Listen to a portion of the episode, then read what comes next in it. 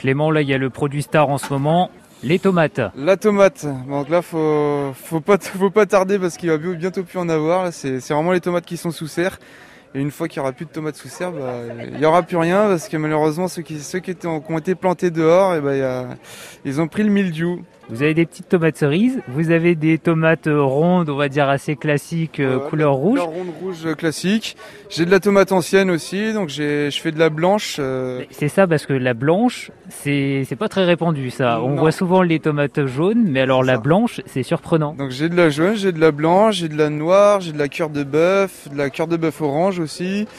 Après j'ai des les tomates cerises, j'ai de la verte, j'ai de la, de la jaune en poire, j'ai de la rouge en poire, j'ai de la rouge classique, de la noire, enfin j'ai toutes les couleurs pour tous les goûts. Et c'est ça qui est chouette sur les marchés, c'est que sur les étalages, notamment euh, quand on est euh, maraîcher, il y a plein de couleurs. Là, on voit la salade, les aubergines, les concombres. euh, il y a aussi du, du non, c'est pas du persil, j'allais dire du persil de loin, du chou. C'est du chou cal.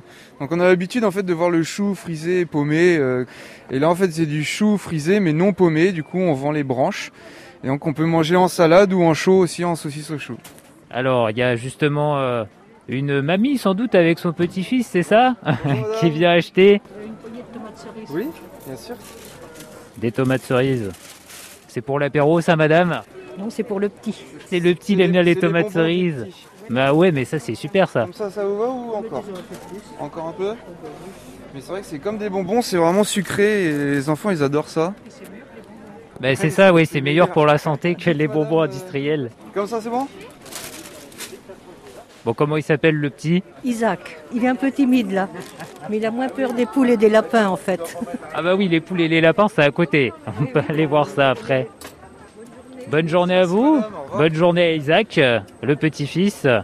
Bon bah oui, c'est sympa parce qu'en plus on rencontre euh, plein de gens, euh, toutes les générations qui se mélangent, qui se confondent. Ça, là, il y a- en plus c'est les vacances, du coup il y a les, il y a les petits enfants, souvent avec les, les grands-parents qui, qui viennent se promener, qui viennent acheter des légumes en même temps. Et il y a aussi les vacanciers, donc c'est vrai que c'est sympa, on découvre plein de choses aussi, même, euh, même en vendant et en discutant avec les gens, du coup on apprend plein de choses. Ça fait combien de temps que vous êtes maraîcher, Clément?